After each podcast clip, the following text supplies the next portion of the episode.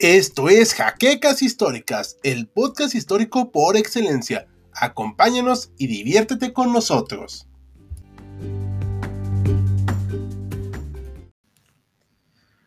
Muy buenas noches a todos, eh, historiadores. Somos sus compañeros de los en vivo generalmente.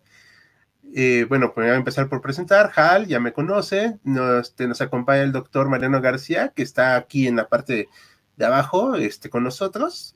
Y de Auslander, nuestro editor, eh, digamos, principal de videos. Ahora sí que denos un saludo respectivamente, colegas. Pues un saludo a todos. Muchas gracias. Gracias, Ricardo, Roberto y a todos los que nos están escuchando. Sí, muchas gracias a todos los que se vayan uniendo. Pues una vez más, eh, hicimos una pausa la semana pasada en esto de los directos, pero Volvemos con toda la actitud y con un nuevo horario, semanal. Esta vez vamos a estar haciendo directos los sábados, más o menos esta hora. Aún estamos viendo qué podemos hacer al respecto, pero estos días van a ser los que nos encuentren por aquí. Por ahorita, exacto. Pero bueno, hoy vamos a hablar de un tema muy interesante. Ya sé que todos los historiadores siempre van a decir que esos temas son interesantes, pero en este caso sí es interesante porque vamos a conversar acerca del viejo y este, pues ya en ese entonces decadente, Imperio Otomano en sus últimos días. También vamos a hablar del nacimiento de la República Turca y de Don Mustafa Kemal, que luego le pusieron Ataturk. Así que vamos a empezar ahora sí como quien dice por el principio. Y eh, le voy a ceder la palabra ahorita a nuestro colega de Auslander, que nos va a hablar un poquito acerca de este fin de Turquía, ¿verdad? Bueno, del Imperio Otomano, mejor dicho. Efectivamente. Y es una historia bastante interesante que se remonta a muchas décadas anteriores a la Primera Guerra Mundial. Y bueno, antes de continuar, ya estamos teniendo algunos em, suscriptores que están llegando. Eh, saludos a Manuel Francisco Sánchez, también a Gabriel Mota y a Gabriel Otero Azad. Y bueno, siguiendo con el tema, el Imperio Otomano entró en decadencia desde hace unos 60 años antes de haber em, empezado la Primera Guerra Mundial, concretamente a partir de 1878, es cuando empieza a perder guerra tras guerra tras guerra y también a perder mucho territorio, principalmente durante las guerras balcánicas que suceden entre 1912 y 1913. El imperio terminó por perder el 32.7% de su territorio y el 20% de toda su población. Y sobre todo, junto con ella, pues perdió gran parte de su acceso a Europa y también perdió mucha fábrica, perdió mucha industria, muchas vías ferroviarias, que justamente como podemos ver en este mapa, pues el Imperio Otomano, a pesar de que era un coloso en su momento, pues vías ferroviarias tenía muy pocas y eso le jugó en contra a la hora de querer eh, militarizarse como el resto de naciones. Sí. Oye, ¿me permites una pregunta rápida? Adelante. Sí, sí, sí. Es que es eso de guerras balcánicas, así rápido, o sea, no, no te extiendas mucho, pero más para saber qué es eso. Bueno, pues es un tema interesante, es un tema justamente medio, medio extenso, pero bueno, a medidas cuentas es el enfrentamiento que hubo en eh, el Imperio Otomano con la llamada Liga de los Balcanes, la cual fue formada por Bulgaria, Montenegro, Grecia y Serbia. Y pues bueno, fue una serie de enfrentamientos que terminó por definir, como les digo, gran parte del acceso eh, europeo que tenía el Imperio Otomano y pues que justamente terminó con una división territorial muy similar a la que, a la que tiene Turquía hoy en día, al menos del lado de, Europa.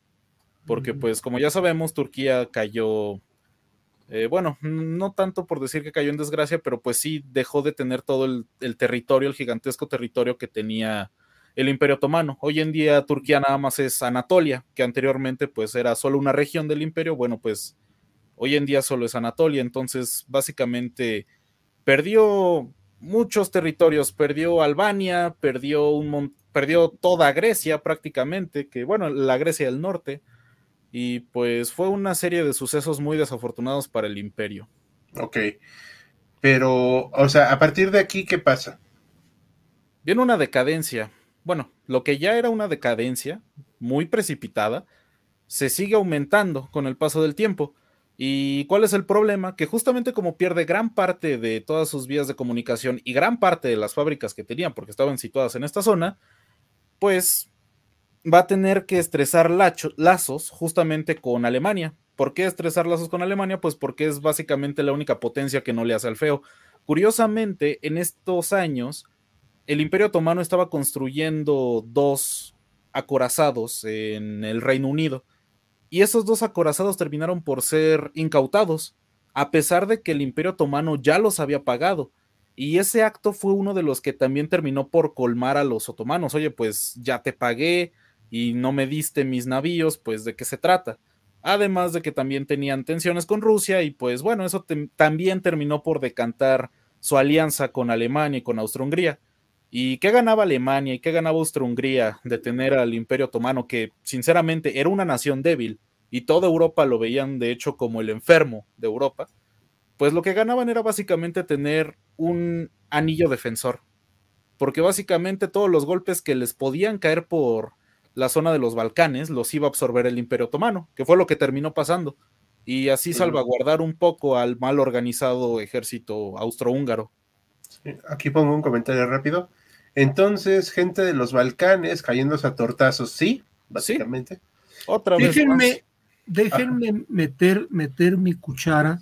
Por favor. En algo un poquito más, este, que tal vez sea un poquito más complicado, algo tal vez un poquito antropológico.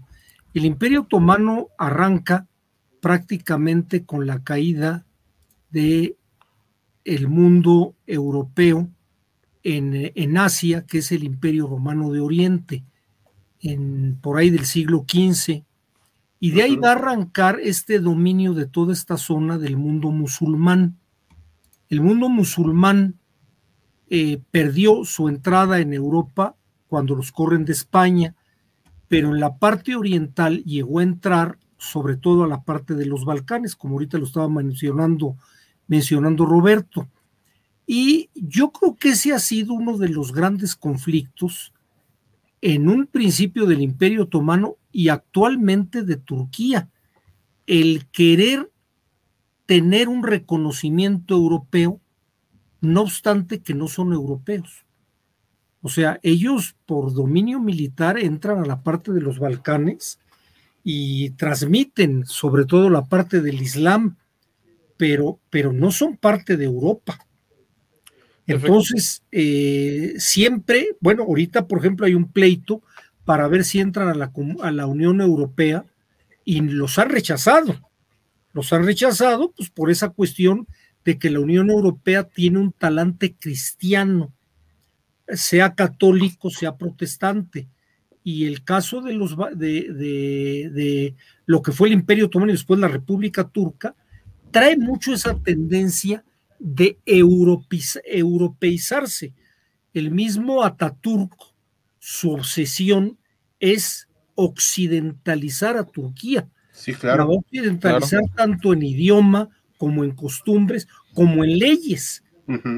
Seculariza a Turquía. Exactamente. Entonces, ahí hay todo un juego muy, muy raro, ¿eh? porque eh, sí se pretende tener un, un un Islam eh, vibrante, porque es parte de la cultura de Turquía. Pero light. Pero ándale, sí, bueno, así lo han querido tener los gobiernos, ¿eh? Y lo han logrado en gran medida. Pueblo, ¿eh? Yo no estoy seguro tanto el pueblo. Pero ahí van. Y, bueno, no olvidemos, por ejemplo, que, que Ataturk nace en Grecia, en Macedonia.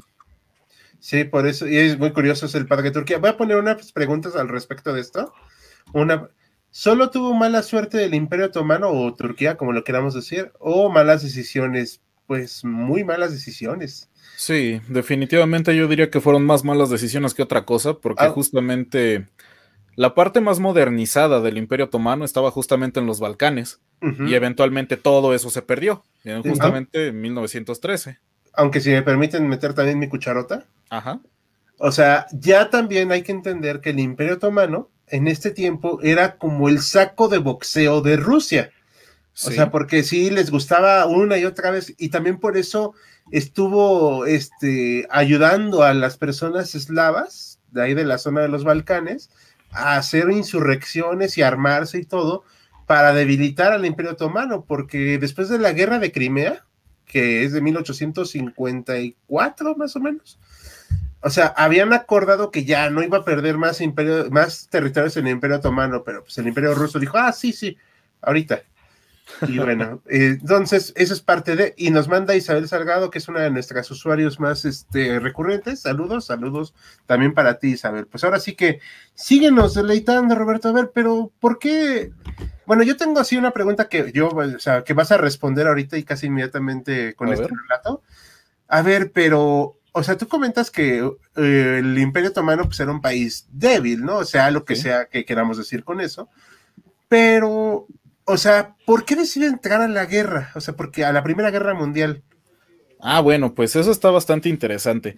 En un principio, cuando la guerra estalla en julio de 1914, el Imperio Otomano declara una neutralidad que está claramente inclinada hacia las potencias centrales porque ya desde hace mínimo 10 años estaban aumentando las relaciones diplomáticas con Alemania.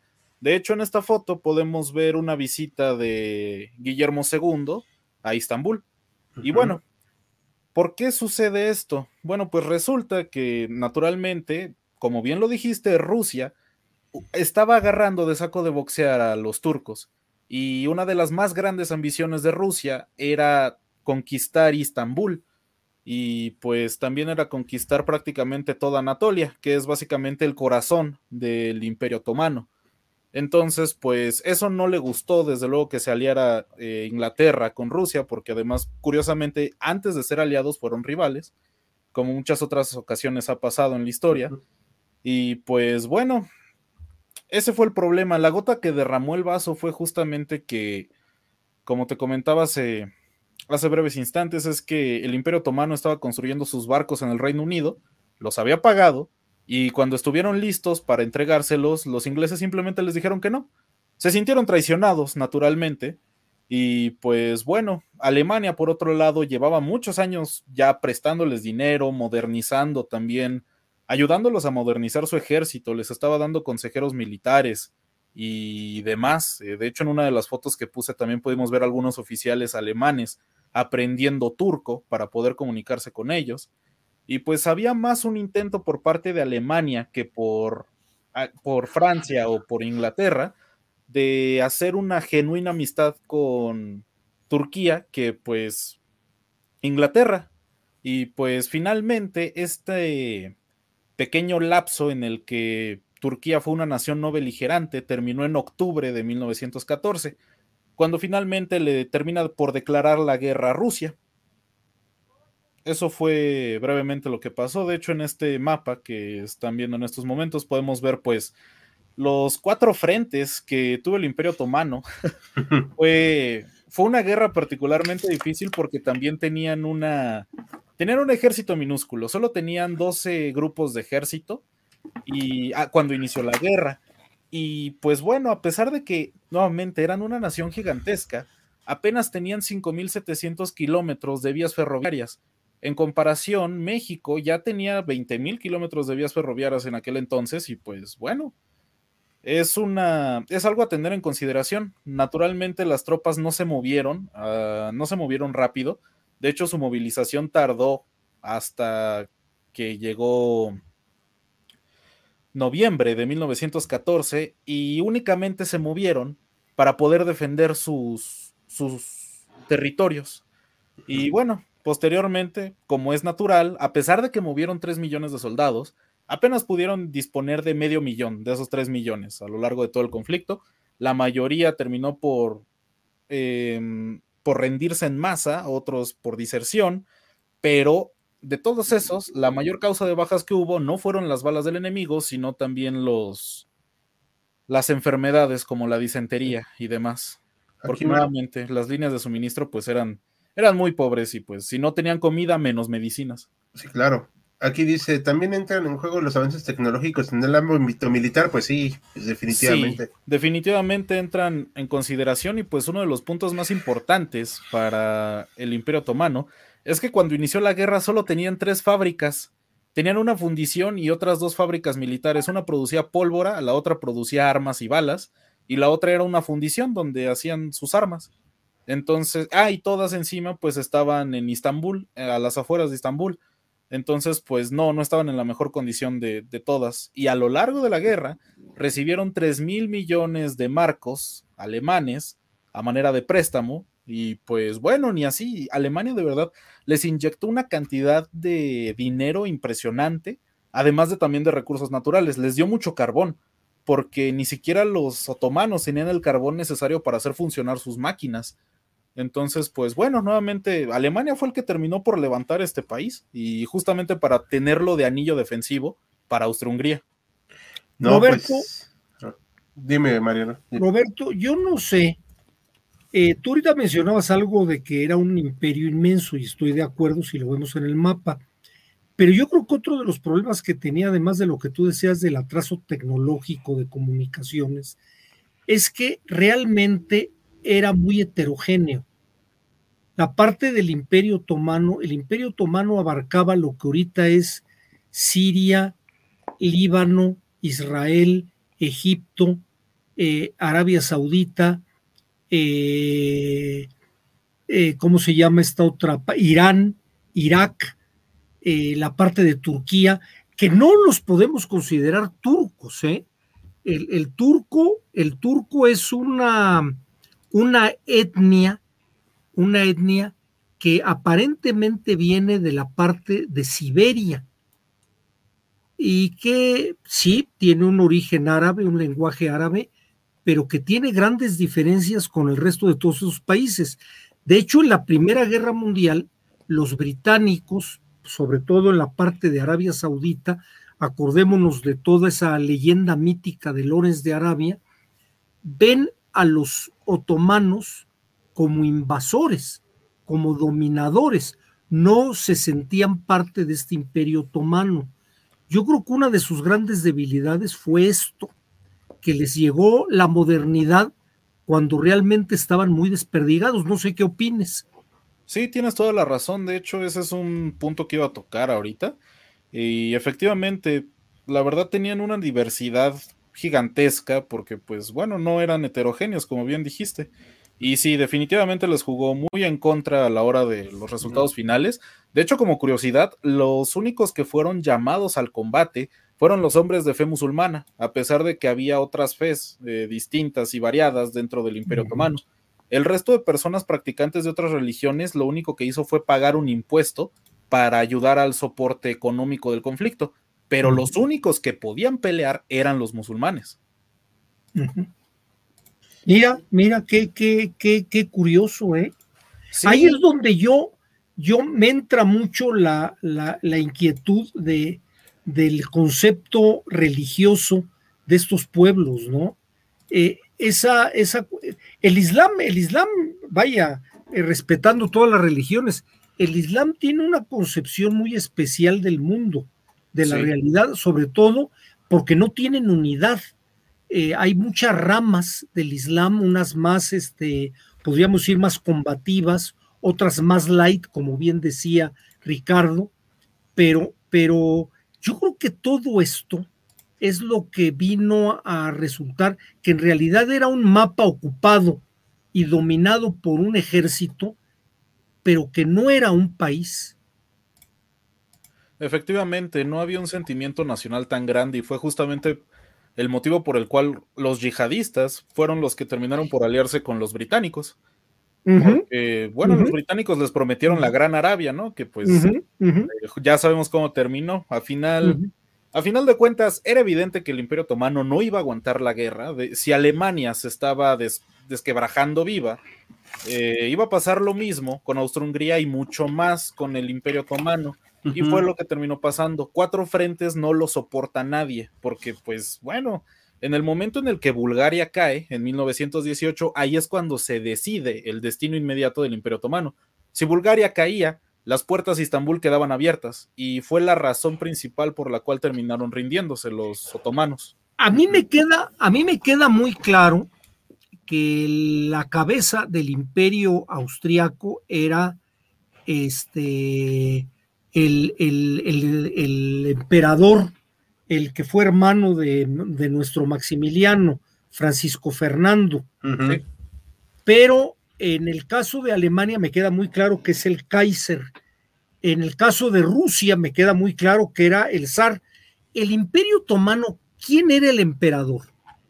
El sultán, pero... Era el sultán Mehmet VI. La cosa está, y eso se pone más interesante, es que justamente cuando se acaba la Primera Guerra Mundial, eh, Mehmet VI se vuelve un colaborador de los británicos. ¿Por qué? Pues porque dice, oye, no quiero que me quiten del trono, no quiero que me pase lo similar a lo que le está pasando a Austria-Hungría en estos momentos, que se está cayendo viva. Quiero mantener mi trono, así que la única manera de hacerlo es pues hacerle caso a los deseos del entente. Y fue lo que hizo.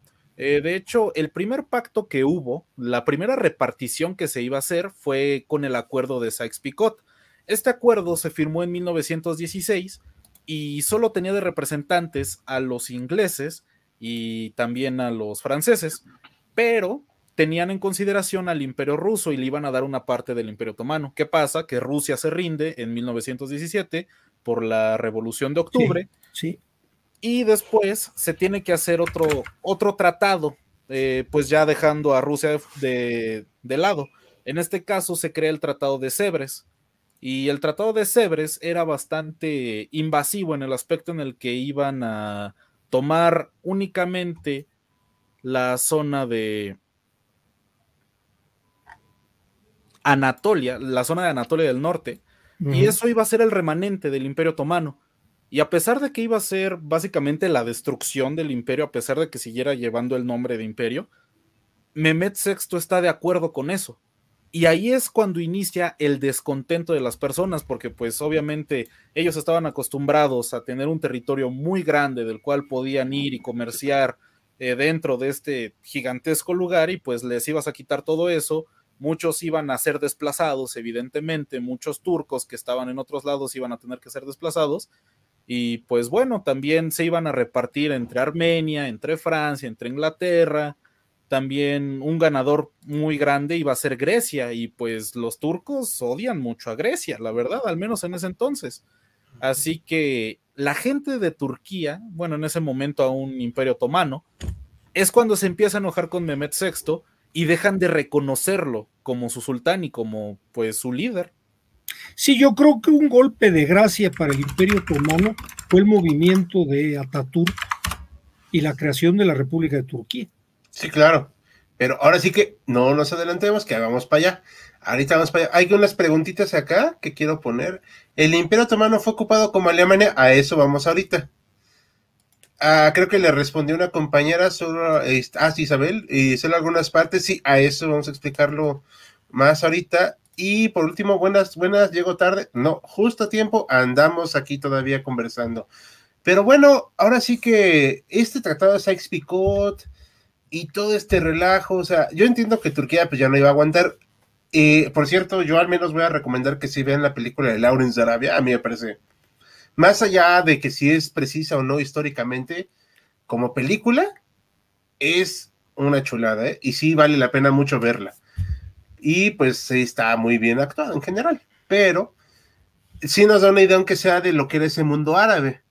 Pero entonces, ¿qué pasa aquí después? O sea, Turquía ya se rinde, o sea, colapsa nada más, o qué pasa? Porque podríamos hablar de otro tema que también vamos a tener que tratar, pero vamos a tener cuidado con las palabras para hablar de eso.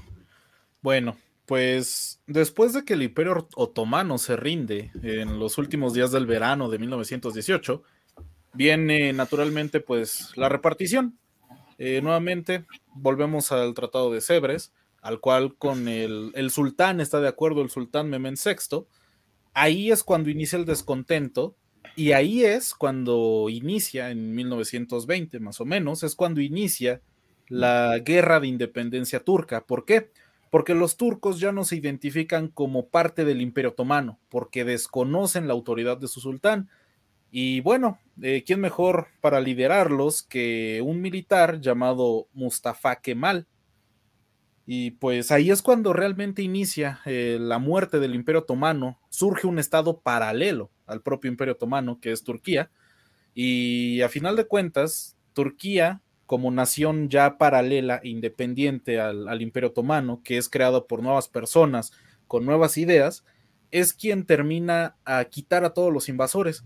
Lo curioso es cómo lo logra, porque efectivamente fue una guerra, fue una guerra más o menos convencional y que pudieron ganar porque el resto de potencias que estaban tratando de dividir Turquía ya no querían seguir peleando y sobre todo pues ya no, ya no les interesaba tanto. La única nación que realmente movilizó una buena cantidad de tropas en ese momento fue Grecia, porque a Grecia sí le interesaba tomar la parte que le correspondía del Imperio Otomano. Pero a final de cuentas, bajo la bandera de este rebelde, los turcos, para bien o para mal, logran conseguir su independencia por allá de 1923. Fíjate que a nivel anecdótico, eh, si hay algo que le pesó a Winston Churchill toda su vida, fue la derrota de las fuerzas aliadas occidentales en Gallipoli. Ajá. Y aparentemente el triunfador de esta batalla, como parte del Imperio Otomano, siendo general del Imperio Otomano, fue Ataturk. ujú. Ataturk fue el, el- el jefe de las fuerzas que defienden Gallipoli y que derrotan a este comando conjunto de fuerzas británicas, francesas y australianas. Entonces era un hombre con un gran prestigio. ¿eh? Sí, de hecho era muy respetado Ataturk. Mucho, muy respetado. A ver, pues ahorita eh, estaban haciendo... Bueno, aquí nos comentan que Isabel Salgado rápido, Lauren Sarabia como película está muy buena y para la época es bastante realista si tenemos en cuenta cómo iba el mundo en esos años. Sí, la verdad es que es una película bastante buena. La actuación de Peter O'Toole es magistral. Ya estaban haciendo aquí dice algo, ya estaban haciendo atentados. No voy a poner la segunda parte del mensaje porque nos puede caer una penalización. Ah, no te preocupes, igual ya nos desmonetizaron. Bueno, pero ahí sí ya luego ya no es una desmonetizada, ya es luego una penalización, que esa Claro. es la que duele más. Pero bueno, vamos a seguir. Y si les parece, ¿quieres comentar algo más, Roberto, o quieres que comente yo algo más? No, pues adelante, aquí ya llegamos justamente. ¿Al punto? Aquí ya llegamos, este es el punto de inflexión, este es el punto en el que el Imperio Otomano ya definitivamente desaparece. Eh, el sultán es exiliado y pues morirá en el exilio. No hay intentos, al menos que yo conozca, de tratar de volver a un imperio otomano.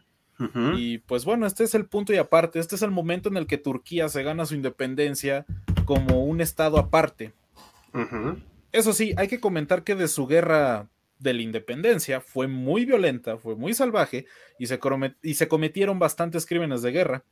Y algo curioso es que cuando finalmente logran echar a los griegos de Turquía, de Anatolia, hacen un movimiento bastante extraño, pues los turcos que estaban viviendo en territorio griego, básicamente son obligados por el ejército turco a volver a Turquía, mientras que los griegos que están en Turquía son expulsados violentamente de, de la zona, sin importar el tiempo que llevaran viviendo ahí.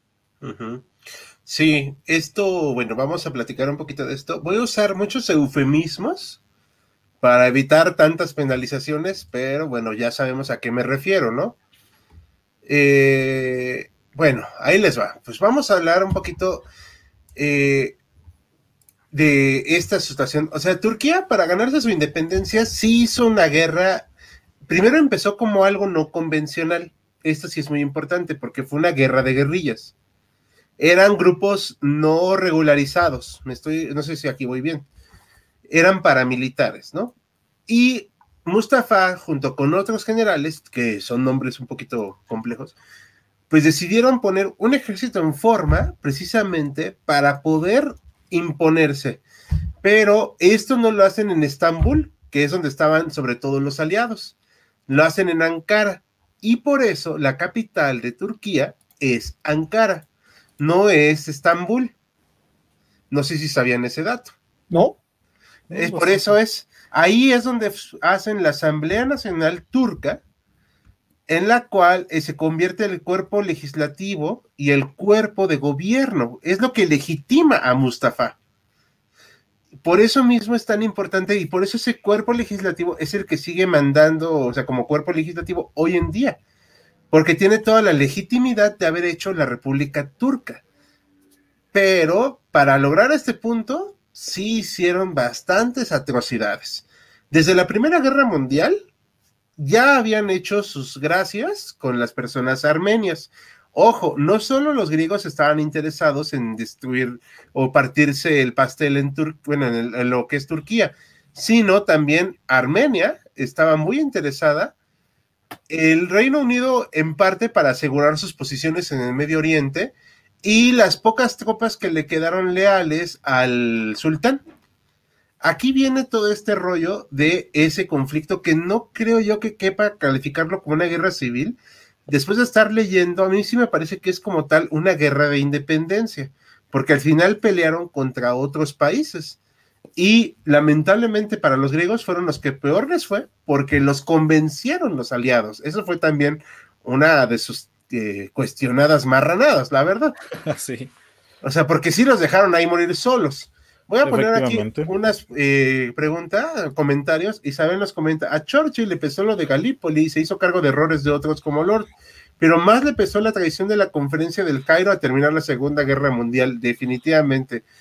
Y a otros errores le pesaron mucho, ¿no? O sea, también su error administrativo en la India, su error en, en cuestiones de Irlanda, etcétera, etcétera, etcétera. O sea, es un tipo imperfecto, pero como hace rato comentábamos en privado, este Roberto y yo, y no sé si Mariana está de acuerdo, las personas son imperfectas, pero a veces se necesitan hombres o mujeres, digo, para ser justos, con los tamaños adecuados para resolver una situación o para enfrentar una situación. Total, totalmente de acuerdo. O sea, un Churchill definitivamente tuvo 20 errores, como muchos otros, pero pues era gente que se aventaba aprendía de sus errores y sacaban adelante proyectos que a nivel internacional ahorita se ven este, epopélicos. ¿eh? Sí, claro. Sí, porque aparte, pues no, no cualquiera se avienta el paquete que él se aventó. Pero, ¿qué es Turquía? ¿Un territorio o un grupo de personas? Bueno, Turquía como Estado es un territorio, obviamente.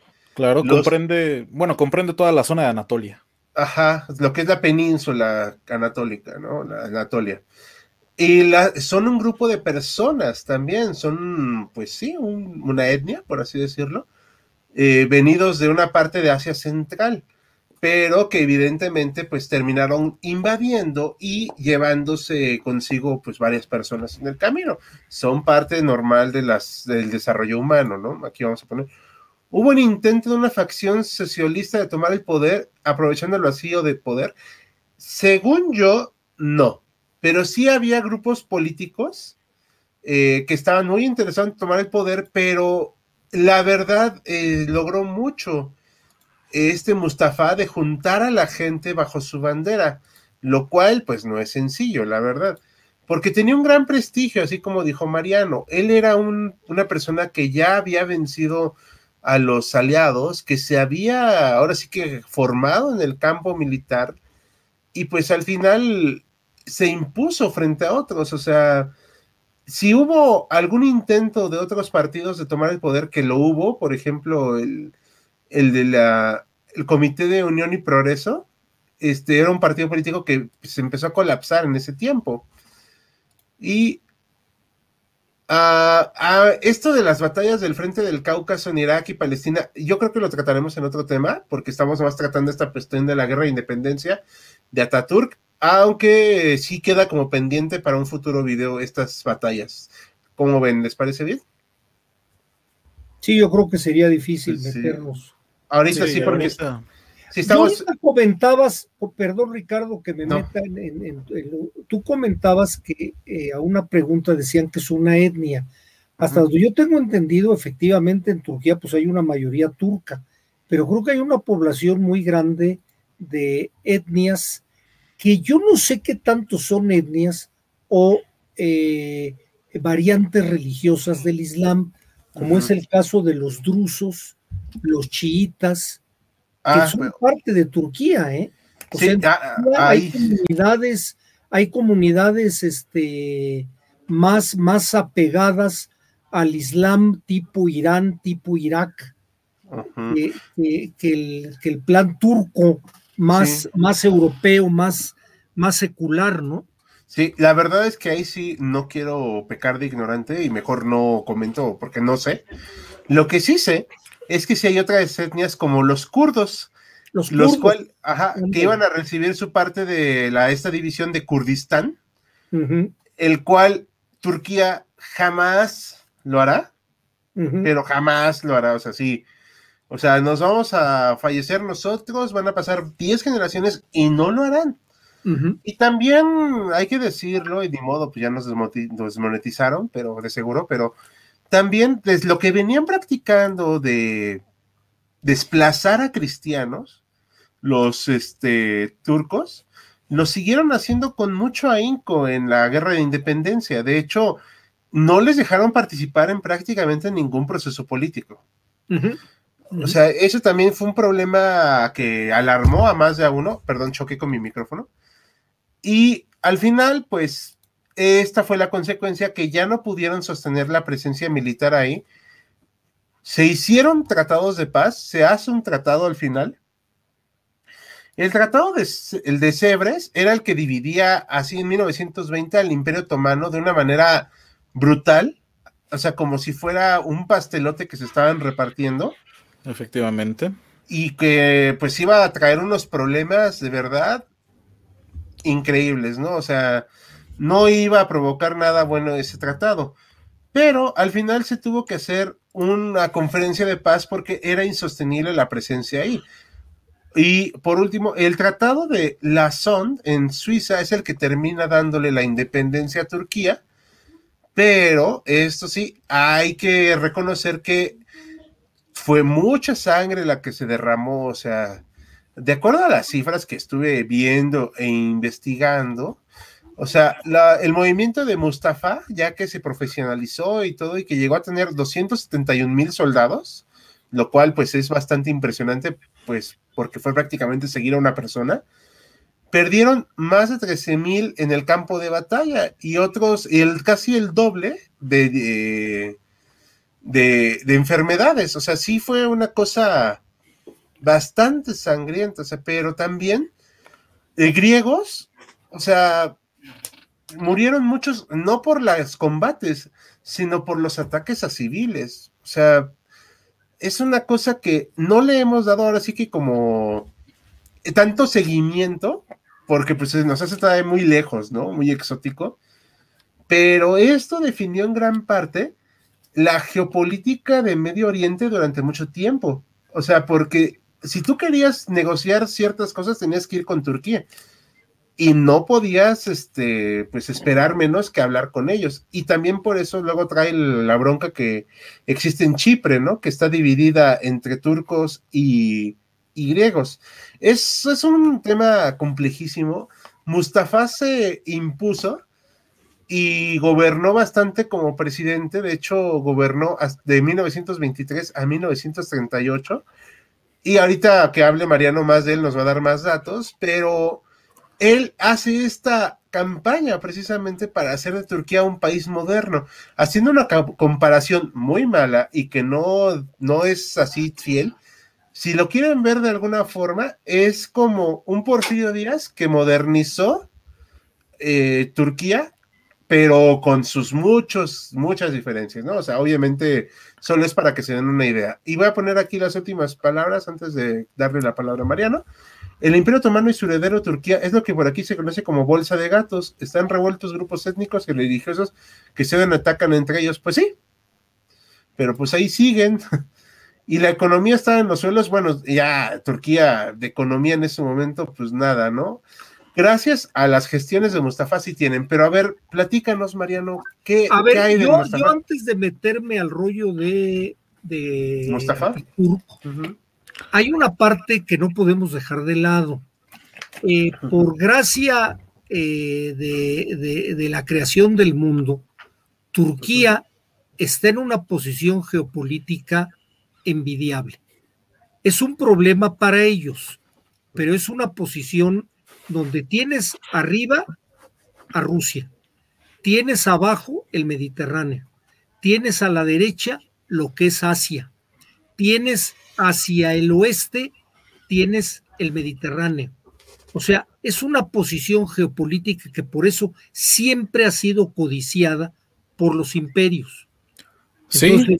De alguna manera, de hecho, ahorita, por ejemplo, ella es tercer país este, de asilo, tercer país legal de asilo con la Unión Europea. Algo como lo que somos nosotros, sin haberlo hecho oficial, con Estados Unidos, ellos sirven de una especie de válvula de expansión para los que quieren entrar de Asia vía Turquía a Europa. Y Europa les da una cantidad considerable de dinero para apoyar esta cuestión, lo cual ha fomentado mucho la economía. Sea, ahorita era una pregunta de la economía, en la, actual, en, en la época que estamos hablando la economía era terrible, pero pero el cambio, el cambio que se dio a través de esta persona de Ataturk, sí realmente le entró muy fuerte al, a la mejora, a la mejora de, de, de Turquía. Y obviamente han aprovechado, han sabido aprovechar muy bien esa, esa situación geográfica que les permite ser contención y al mismo tiempo eh, puente de, de, playa, ¿no? de, de, estar, por ejemplo, todos sabemos que Turquía es un aliado de Estados Unidos, pero ha tenido muchas relaciones con, con, con la Unión Soviética, tiene una relación de hermandad con Alemania. O sea, en Alemania hay, hay este, zonas turcas donde parece que uno estuviera en Turquía, donde se habla turco, donde se siguen teniendo unas... Entonces, eso no lo podemos dejar de vista. Yo no sé si lo pensó Ataturk y se dio cuenta, pero realmente sí fue un, un, movimiento eh, contracorriente. Fíjense, nada más hay un detalle. En, en, este, en el Imperio Otomano, la gente no tenía apellido. La gente tenía el nombre. A la gente le daban el nombre primero, como Mariano, Ricardo, Roberto pero no tenía apellido. Entonces, no había formas de tener controles demográficos modernos. Son cambios que, bueno, ahorita lo comenta Ricardo comparándolo, por ejemplo, con nuestro Porfirio Díaz, pero en el caso de, de, de este hombre, son cambios realmente empezar desde cero, uh -huh. lo cual fue una labor titánica. ¿eh? Sí, debió serlo, porque nuevamente en la Primera Guerra Mundial su economía dependió total y completamente de Alemania. Sus productos le llegaban de allá, dependió incluso de sus consejeros militares. No tenían fábricas ni siquiera cuando empezó la, la Primera Guerra Mundial. Realmente en, en, el Imperio Otomano y sobre todo pues en la posterior Turquía no había nada. Empezaron uh -huh. desde cero. Uh -huh. Aquí lo que dice Osorio Andrea Eunice. Eh, un evento importante fue cerrar la mezquita de Santa Sofía al culto público. Saludos, Erdogan. Este sí, pero esa tontería de reabrirla al culto cuando ya había sido secularizada, pues, pero el que la, sec la secularizó, pues fue Mustafa. ¿No, es museo en la actualidad, ¿no? No, la, eh, este Erdogan, el mmm, populachero de allá de Turquía, es que uh -huh. iba a decir una palabra que... ¿Ya la abrió como mezquita? Ajá, la reabrió al culto público cuando pues, ya era un museo desde hace... Uf. O sea, muchísimo. Sí, sí, sí. Y, y, dice, la guerra entre Turquía, Víctor y Chipre fue el primer indicio de que el otomanismo sigue vivo. Está bien complejo ese tema de Chipre, ¿eh? o sea, la verdad es que es una cosa que no tiene solución, salvo que, pues ahora sí que uno se retire y el otro se quede, pero no va a pasar. O sea, sí, porque, eh, no más rápido, para tener contexto, Chipre es una isla que tiene un gran origen helénico, ¿no? Pero, este, tiene una gran población turca también, entonces, Turquía ayudó a, con tropas y pertrechos militares y prácticamente amurallaron la, como poco menos de la mitad de la isla para que sea de los de turcos de ahí declararon su independencia a esos turcos y el único país del mundo que reconoce ese país es Turquía. O sea, es que yo ahí, yo ahí insisto, ¿no? Uno de los grandes problemas que tiene Turquía es el lugar donde está. es, es, realmente la, la, puerta de entrada a Asia, es la puerta de entrada a Europa y, y, está encima del Mediterráneo, ¿no? El Mediterráneo que se ve siempre como un, un eslabón del mundo occidental europeo, pues ahí tienen frente a Turquía. Yo no estoy seguro si podamos hablar de otomanismo yo no estoy tan seguro si podemos hablar, porque a nivel, a nivel islam, yo veo una gran cantidad de diferentes eh, versiones de sí mismos, que, que, yo creo que ese es el gran problema que tienen, ¿eh? bueno, y que han tenido eternamente.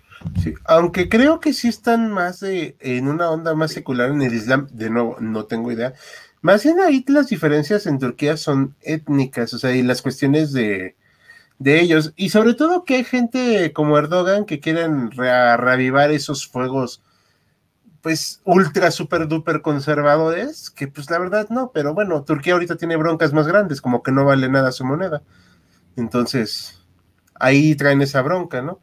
Eh, pero Ataturk, a ver, ¿qué más nos puedes decir de él, Mariano? O sea, porque sí. Mira, yo, yo regresando un poco a su biografía, lo que puedo decir es eh, su origen es occidental. Él su origen no es un origen árabe. Él es, él es, él nace en Macedonia, de una familia macedónica. Claro, cuando Macedonia era parte del Imperio Otomano y bajo la fe musulmana. Incluso él, si vemos su, aquí tienen ahorita esta foto, era un hombre rubio y de ojos azules. Sí. Entonces es, es un, es la creación eh, voluntariosa de una persona que agarró el momento oportuno para eh, cambiar el rol de una zona que, que, que, no está tan fácilmente delimitada por usos y costumbres. Eh, él en 1906, ya desde antes de, de, tener una cuestión importante en la Primera Guerra Mundial, él crea, el, él, es parte de un grupo que habla de la independencia de Turquía. La independencia de Turquía no surgió así de la nada en la, en la Primera Guerra Mundial. Es un grupo político secreto que fue creciendo, fue creciendo en, en el transcurso previo a la segunda, a la Primera Guerra Mundial y luego, obviamente, sobre la Primera Guerra Mundial, al, cuando viene la derrota de, de los imperios centrales, se le presenta la oportunidad a este grupo de gente de salirse con la suya. Y yo insisto, con un claro eh, objetivo de occidentalización, no, de, no nada más de secularización, ¿eh? sino de occidentalización. Yo creo que el grupo de ellos, que además era un origen occidental el que tenían, vieron que no había otra forma más que subirse a la modernidad que ofrecía Europa y el mundo occidental para sacar adelante Turquía. Y le funcionó muy bien hasta que murió. Después de que murió, como viene la, la Segunda Guerra Mundial y vienen una serie de cambios, ya Turquía ya no pudo, eh, no tuvo esa dirección que había tenido bajo este cuate. Pero, pero yo creo que el plan es netamente de occidentalización en el caso, no solo en la actualidad de Turquía, porque como bien dices, con Erdogan como que quiere resaltar el mundo, el mundo conservador eh, musulmán, pero, pero tal vez por las presiones de su población. No olvidemos que la población islámica en el mundo está muy, muy, muy politizada clericalmente. No nada más es politizada en, en cuestiones eh, de geopolítica, sino eh, religiosamente. Que él lo logra, ¿no? Él, él, como que logra destapar esta bronca. Sí, de hecho, un dato ahí también, y esto sí, todos, para que todos los tengan en cuenta, un turco no es un árabe y un árabe no es un turco. Exactamente. Sí, o sea, y no por ser turco a fuerzas eres musulmán, o sea, también. Exactamente. Ni, ni, por ser árabe eres musulmán, o sea, son cosas que sí tienen sus parecidos y hay que recalcar que los turcos que no hablan árabe, que hablan turco, eh, también escribían en una suerte de alfabeto árabe que no tengo ni idea cómo se escriba, o sea, la verdad no, no, no sé. O sea, pero ellos, como decía Mariano, se occidentalizaron y por eso escriben todo en caracteres latinos, cosa que fue increíblemente difícil para los turcos. Así es, así es. Y, hubo que educarlos de cero, o sea, y cosa curiosa, se le dio el voto a las mujeres casi de manera eh, inmediata o a los pocos años de la fundación de la República Turca en 1930.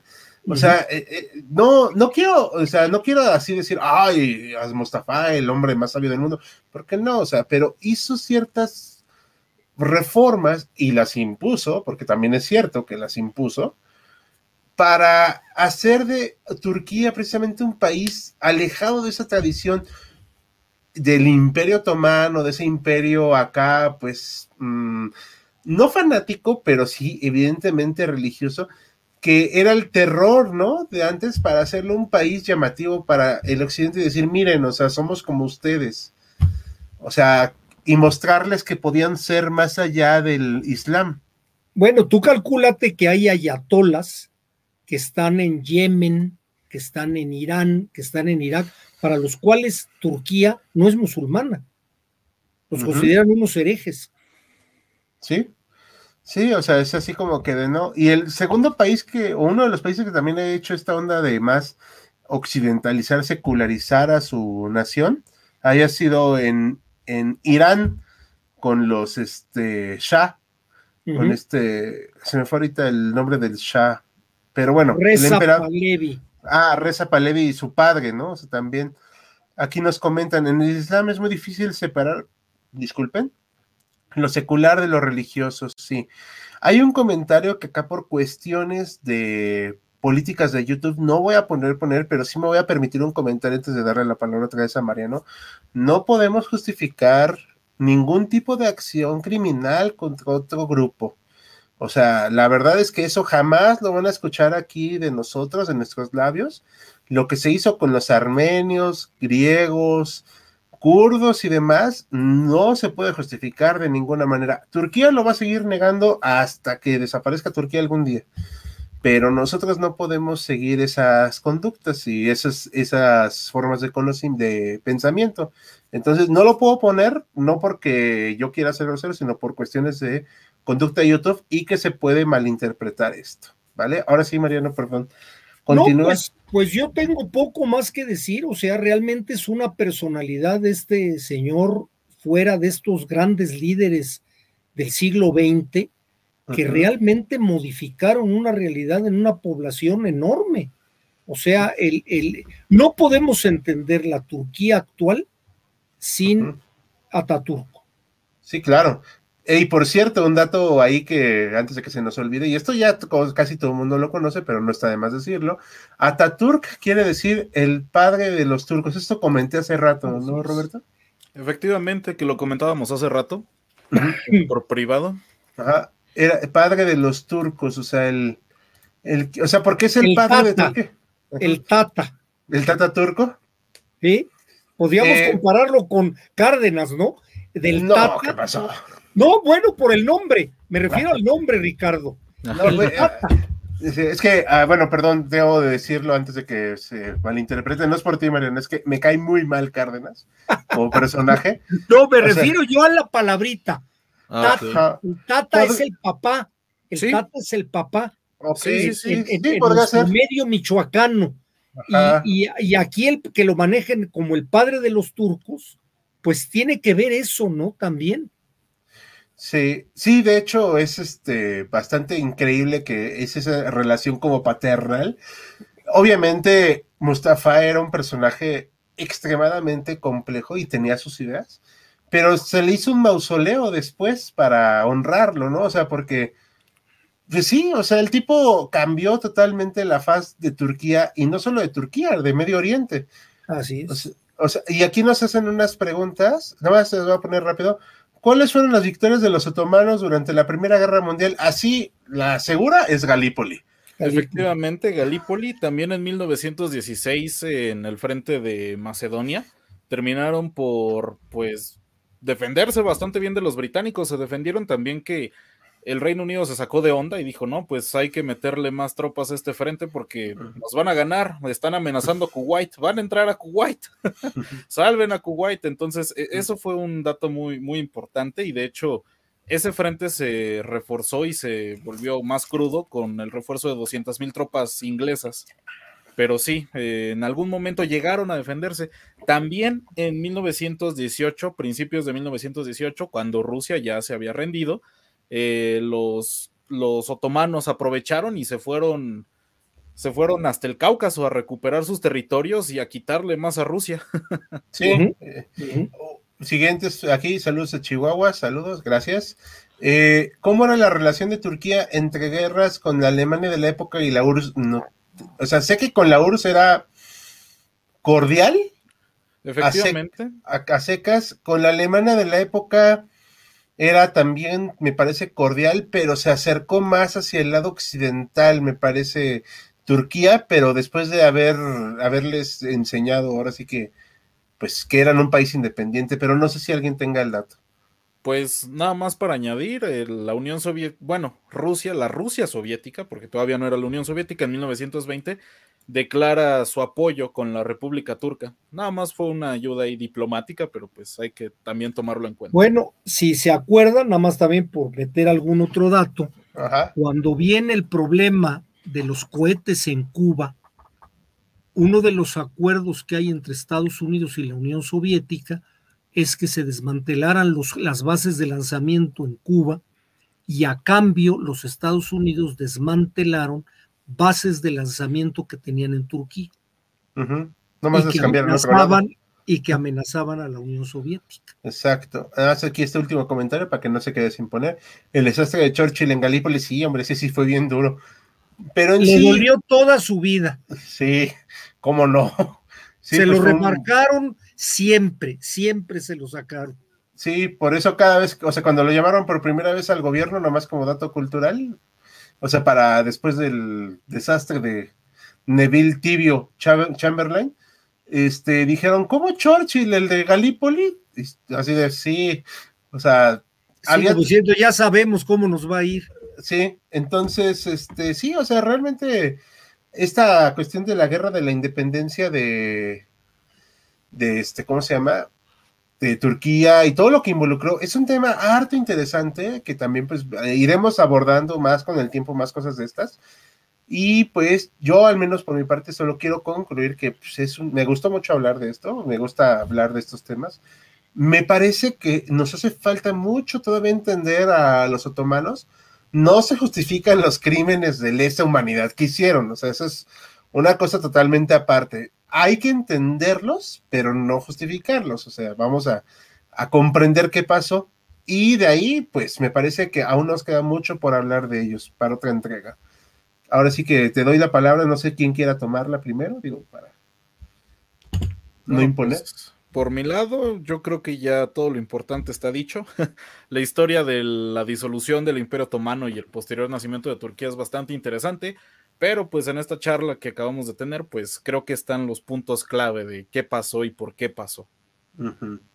Creo que hay mucha, hay mucha tela todavía para cortar. Sí, definitivamente, porque no, eh, apenas todo lo que estuvimos hablando ahorita es apenas el nacimiento de una nación. Exacto. Y último comentario, uno más interesante sería la guerra civil china, que fue mucho más grande. Pues sí, pues son más gente. Sí. que duró, y duró 30 años. Sí, claro. Eso fue una cosa terrible, ¿no? ¿no? Y técnicamente sigue, porque existen dos Chinas. Sí, sí, sí. Aunque, para este, aunque para este punto Taiwán ya empieza a identificarse más como una nación propia a sí misma que es China. Dice China que no. Ese es otro broncón. ah, bueno, sí, la China continental eh, dice que Dice que es una provincia rebelde. Así es. y Taiwán dice que, o sea, están todavía viendo a ver si la China continental todavía es parte de ellos. O sea, no, no sé, es algo ahí que no, no creo que tenga solución, pero ese es tema para otra ocasión, me parece. Por ahorita al menos yo me la pasé muy a gusto y fue un gusto tener tanta participación y tantos seguidores esta noche. Ha sido muy divertido. Yo por mi parte me despido y cedo la palabra a los demás para despedirnos. Pues buenas noches a todos. Efectivamente, muy divertido, me la pasé muy bien y este creo que hay mucha tela de dónde cortar. Perfecto. Y pues nada, ya para finalizar, muchas gracias a todos los que nos estuvieron viendo en esta ocasión. También queremos agradecer por el apoyo que tuvo el video de hoy. Si no lo han visto, vayan a verlo. Es un sábado bélico que está muy interesante.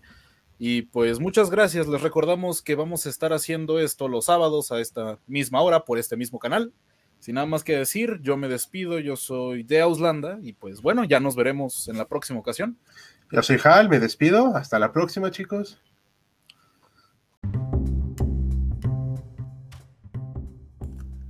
Gracias por habernos acompañado en Jaquecas Históricas, el podcast histórico por excelencia. Hasta la próxima.